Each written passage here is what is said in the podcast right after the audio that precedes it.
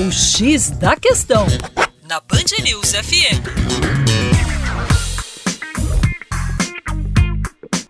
Alô, meu caro ouvinte Band News, com vocês, João Marcelo, Geografia. Vamos falar um pouquinho sobre mais uma das atitudes intempestivas do presidente dos Estados Unidos, Donald Trump. Dessa vez, Trump resolveu aumentar as tarifas de importação sobre o aço e o alumínio. E, evidentemente, isso prejudica uma série de países que exportam esses bens manufaturados para o mercado norte-americano, entre eles a China, é, e o Brasil, o Canadá, que é um país historicamente com relações comerciais muito estreitas com os Estados Unidos.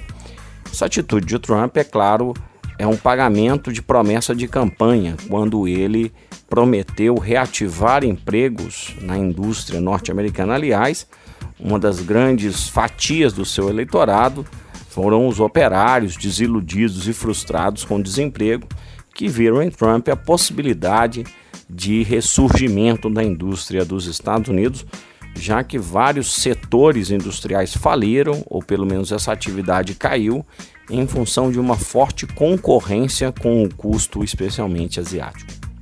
Com isso, Trump dá passos atrás no processo de livre comércio mundial, adotando uma atitude protecionista provoca uma reação extremamente negativa da comunidade internacional, na Ásia, na Europa e internamente nos Estados Unidos, até mesmo dentro do seu partido. Né?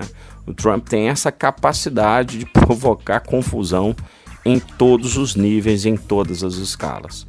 Fato é que não sabemos, evidentemente, qual é a extensão ainda desse, desse impulso protecionista do governo Trump, mas uma coisa não podemos negar: ele está cumprindo aquilo que ele prometeu.